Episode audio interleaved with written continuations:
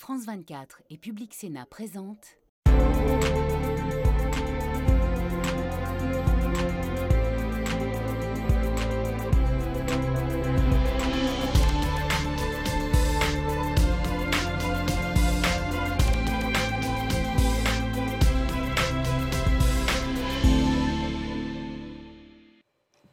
Merci de nous rejoindre dans cette fin d'année qui est un peu anxiogène euh, pour les Européens avec euh, les différents conflits qu'on a décryptés cette année dans cette émission. Mais cette semaine, nous vous proposons de voir l'Europe à travers euh, les lunettes des romanciers qui observent la construction européenne avec poésie, humour, mais aussi lucidité. Cette union des 27 pays n'a pas inspiré que des constitutionnalistes et des historiens agréés. Elle stimule aussi l'imaginaire des auteurs de polars, de comédies et de fresques historiques. Oui, et puis nous aurons l'occasion avec cette émission de vous donner aussi des idées de livres à offrir pour Noël euh, et aussi euh, peut-être d'avoir un regard sur l'actualité européenne différent. On va essayer de mettre les rieurs, les rêveurs, les amateurs de sensations fortes du côté de l'Europe pour une fois. Au passage, de la rendre un peu moins austère, plus incarnée et passionnante. Alors pour en parler aujourd'hui euh, sur ce plateau, un, écrivain confirmé qui en est à son quatrième roman, Philippe Mouche, merci d'être avec nous.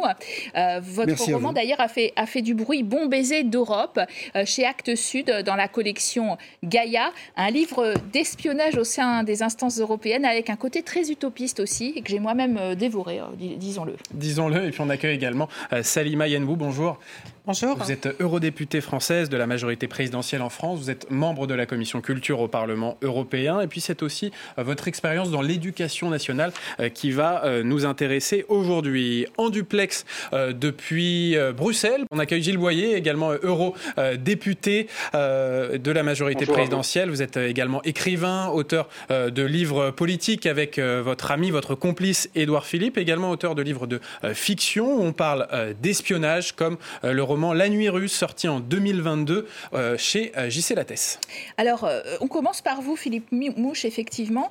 Bon baiser d'Europe pourquoi ce choix de l'Union européenne comme univers d'un roman d'espionnage? Il y avait d'abord l'idée de parler d'Europe et plus spécifiquement d'Union européenne d'une façon un petit peu différente de ce que j'avais déjà vu dans des fictions, un peu moins caricaturale que dans certains discours politiques ou même certains, romans, et de se servir pour ça du genre d'espionnage. Euh, l'espionnage, c'est un genre que je ne connais pas spécialement, moi, euh, au départ, en tant, en tant que lecteur, très bien, mais qui présente beaucoup d'avantages. Euh, qui est celui notamment, qu'on retrouve aussi un peu dans le polar, de tendre un élastique à l'usage des lecteurs et des lectrices au départ, et de suivre effectivement une piste avec un certain nombre de péripéties qui permettent de faire le lien entre de multiples histoires intimes qui s'entrechoquent et puis finalement quelque chose qui est de l'ordre de la géopolitique. La plupart des romans ou des séries d'espionnage entre John le Carré, euh, le Bureau des légendes, euh, forcément traitent peu ou prou de géopolitique. Et moi, ce qui m'intéressait, c'était cette espèce d'alliance entre ce qui est... La géopolitique interne, euh, intime de l'Europe, finalement. Oui, qui concerne évidemment le monde entier, en fait, hein, puisque l'Europe est un, peu un ovni, si on regarde un peu le monde dans, dans ce qu'il évolue actuellement, et puis même dans son histoire globale. Pour moi, en tant que citoyen, simplement, l'Europe fait figure euh, de, miracle historique. C'est-à-dire que c'est un endroit où vous avez un, Parlement euh, transnational euh, qui représente quand même un demi-milliard d'habitants et une trentaine de pays, et qui essaie effectivement, au sortir des grandes confrontations du XXe siècle, d'élaborer un futur pacifique pour ses habitants. Mais ça, c'est déjà énorme, en fait. Et c'est déjà relativement exceptionnel. Alors, on va évoquer un autre roman euh, d'espionnage sur le territoire européen. C'est votre roman, euh, Gilles Boyer, La Nuit russe, qui raconte l'histoire d'un conseiller politique français, ami de longue date du ministre avec lequel il travaille. Et ce conseiller, il se retrouve compromis par des espions du Kremlin qui cherchent des informations confidentielles sur l'Ukraine. Gilles Boyer, cette tension aux portes de l'Europe et puis maintenant cette guerre en Ukraine, c'est un univers très propice à la Oui, bon, évidemment, c'est très romanesque comme univers, comme l'a dit très bien Philippe Mouche, mais c'est aussi, ça fait partie de nos vies. Hein. Vous savez, ici, euh, dans l'Union européenne, nous avons en permanence des tentatives d'ingérence étrangère sur notre travail. Il y a eu, euh, vous vous en souvenez, les affaires Pegasus, avec un certain nombre de personnalités européennes qui ont été mises sur écoute par des puissances étrangères. Et nous avons tous les jours des tentatives d'intrusion, des cyberattaques, des tentatives euh, d'ingérence dans nos processus démocratiques. Donc ça fait partie de nos vies. Et euh, le roman euh, fait partie des moyens de, le raconter ou de l'illustrer. Mon roman ne porte pas directement sur l'Union européenne, mais je constate tous les jours, et ma collègue Salima sans doute aussi, que ça fait partie de nos existences que nous devons prendre ça en compte. D'ailleurs, euh, Madame Yembou, c'est vrai que vous travaillez euh, auprès de jeunes euh, à qui vous espérez faire découvrir l'Europe. Vous avez été dans l'éducation nationale, pas trop institutionnelle. La littérature, c'est un moyen pour vous? Alors, effectivement, ça fait partie de mes combats. montrer que la culture peut véhiculer les valeurs de l'Europe, mais aussi le fonctionnement, et on le voit avec, avec ce roman. alors, en tant qu'enseignante, on s'aperçoit que pour les plus jeunes, il manque de la, littérature, comme par exemple euh, des BD ou, euh, ou même la littérature jeunesse euh, qui traite d'Europe, pour parler d'Europe autrement. Et, dans, et, dans, le livre de, Philippe Mouche, moi j'ai fait un tour de France des, lycées, des lycées pro, et les jeunes sont en demande justement d'Europe, et peut-être autrement que simplement le cours d'histoire. Et dans ce livre, ce qui est intéressant, on en discutait juste avant, c'est qu'un un professeur de français, un professeur d'histoire pourrait s'emparer de ce livre et par exemple réécrire le discours euh, de, Bond euh, en y mettant à l'intérieur tout ce que cette jeunesse veut et de cette nouvelle Europe. Euh, votre personnage, Philippe Mouche, Fergus Bond, c'est à la base un migrant irakien qui, dans son périple à travers l'Europe, a appris les 24 langues officielles de l'Union européenne et devient ambassadeur du multilinguisme. Qu'est-ce que ce personnage symbolise? Ben, En fait, je trouvais qu'il était au carrefour de beaucoup de symboles. Euh, la question des migrations, puisque lui-même n'est pas né en Europe. Et finalement, il finit par donner un regard sur l'Europe et par porter une certaine vérité sur l'Europe, justement parce qu'il n'y est pas né. Et c'est ce paradoxe-là qui m'a aussi intéressé. Il est à équidistance de la plupart des pays européens. Euh, la question de la langue, bien sûr, vous avez dit, c'est un hyper polyglotte, c'est-à-dire que c'est quelqu'un qui a, il y en a très peu qui arrivent à faire ça, mais c'est possible, euh, d'après ce que j'ai compris, pour le cerveau humain, à parler plusieurs dizaines de langues, en l'occurrence les 24 langues officielles, ce qui le met en situation de pouvoir traduire entre elles les langues officielles de l'Union européenne dans leurs 552 combinaisons possibles. Il faut aller au Parlement européen, euh, comme je l'ai fait comme visiteur lambda, pour voir que c'est quand même quelque chose d'extraordinaire. C'est-à-dire qu'on a une institution qui est construite au départ. Ce n'est pas un abus de langage. Elle est construite sur la langue. Entre, entre, autres. Et donc, elle a une dimension littéraire au sens large du terme dès le départ. On n'est pas en train d'essayer de plaquer une culture sur, sur l'Europe, elle l'a déjà. Et cette, euh, cette dimension-là, ce, ce, personnage de Fergus Bond, il, il a, à cette dimension-là, il ajoute le contre-pied par rapport à James Bond, son illustre homonyme, euh, dont il est à peu près le contraire absolu. C'est-à-dire qu'avec euh, 007, on a quelqu'un qui euh, s'occupe de défendre le camp où il est né globalement avec un, arsenal euh, plus ou moins élaboré et qui parle en général assez peu. Il a plutôt un style physique, on va dire.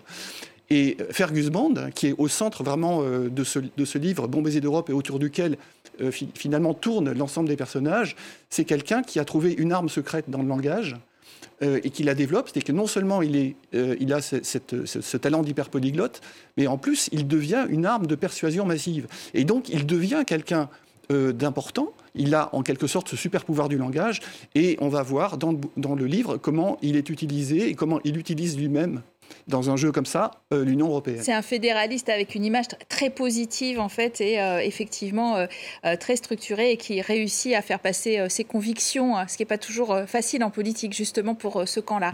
Alors autre révélation de cette année est pris du livre européen L'élargissement de l'Autrichien Robert Menas aux éditions Verdier. On y reconnaît des personnages hauts en couleur en Europe et en Albanie, un pays prêt à tout pour entrer dans le club européen. On écoute l'auteur que j'ai interviewé à Bruxelles. D'un côté, on assiste à un retour du nationalisme dans certains États de l'UE. Uh, Et d'un autre côté, on voit que certains pays qui n'en sont pas membres ont vraiment envie de le devenir. Ces derniers sont plus ouverts d'esprit, ils ont de l'espoir, ils aspirent à une vie meilleure, à plus de liberté, à plus de justice. Et de fait, les citoyens des États membres sont beaucoup plus sceptiques vis-à-vis de l'Union européenne que les citoyens des États qui n'en sont pas membres et qui ont tellement d'espoir. Ce que je veux montrer dans mes romans, c'est le sens de la contemporanéité. Comment nous vivons? Quels problèmes nous avons?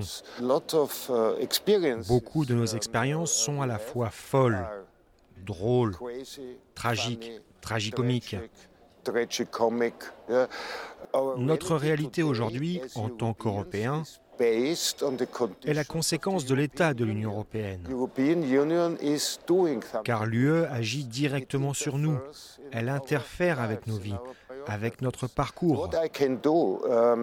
Ce que je veux faire et offrir à mes lecteurs, c'est une reconstruction de l'idée européenne. Et l'idée européenne est merveilleuse.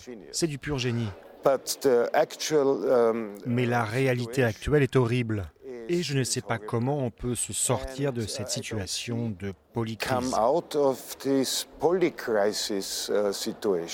Madame Yembou, euh, effectivement, diagnostic pessimiste sur euh, le futur de l'Europe, mais euh, un roman qui est moqueur avec des caricatures des fonctionnaires, du Premier ministre albanais, polonais, très très juste de Robert Menas. Est-ce que ça aide aussi l'humour, peut-être, à faire passer l'amour d'une Europe plus fédérale? Je, pense que l'humour peut, aider lorsqu'il est compris comme étant de l'humour et qu'il n'est pas pris au, premier degré. Et je ne suis pas sûre que euh, des citoyens qui n'ont aucune connaissance du vrai fonctionnement de l'Europe euh, puissent apprécier ça comme de l'humour et peut-être penser euh, que finalement c'est un petit peu comme ça que ça se passe au Parlement. Donc c'est je crois qu'il faut utiliser effectivement la culture pour faire passer le fonctionnement de l'Europe, mais en même temps, il faut euh, travailler sur euh, qu'est-ce que c'est que l'Europe euh, en, vrai, pour pouvoir justement apprécier le côté humoristique. Gilles Boyer, est-ce que vous pensez que la fiction littéraire, un autre récit sur l'Europe peut attirer les citoyens, lecteurs vers le projet européen? Il faut il faut l'espérer. La fiction en général, elle peut servir à sensibiliser euh, un lectorat à des sujets vers lesquels il ne serait pas spontanément venu.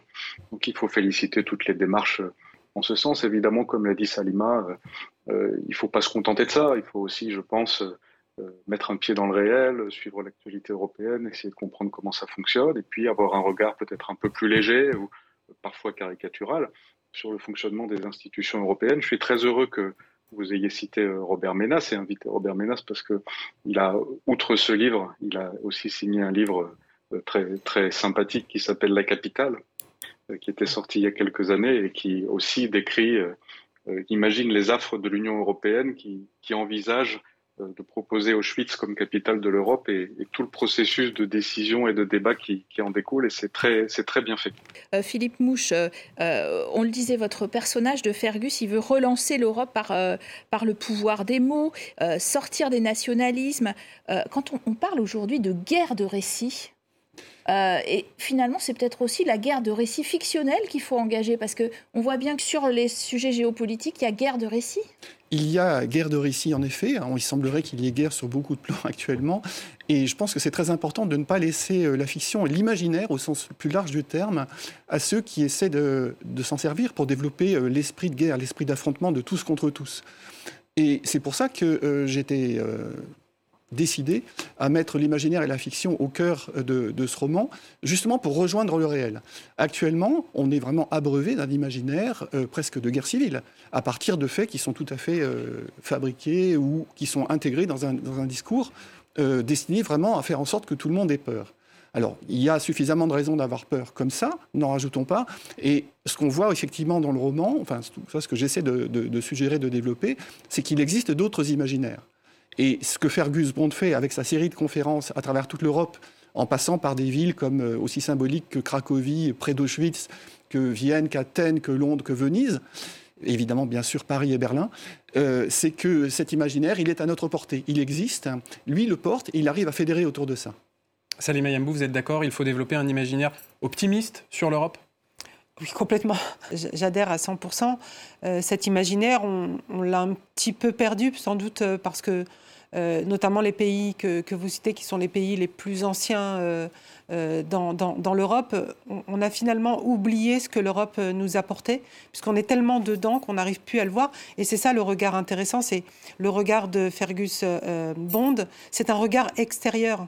Et il apporte justement le côté positif de l'Europe et ce que finalement beaucoup de, pays nous envient à l'extérieur et l'envie d'entrer au sein de l'Europe, alors que chez nous, il y en a qui veulent en sortir. Alors on finit par vos recommandations pour Noël, bien sûr. Gilles Boyer, euh, par exemple, euh, en matière de romans et pourquoi pas de séries Je vous conseille un roman policier qui s'appelle Les Compromis.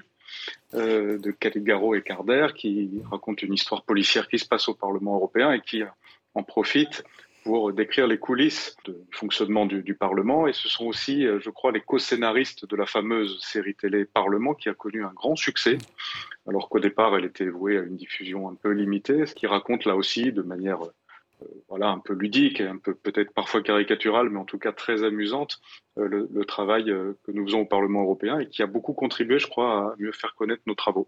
Alors, on, aime tous autour de cette table la, série Parlement. On n'est pas sûr, par contre, qu'elle soit toujours bien interprétée. Les effets comiques sont, sont bien faits, c'est bien joué, c'est très intéressant, etc.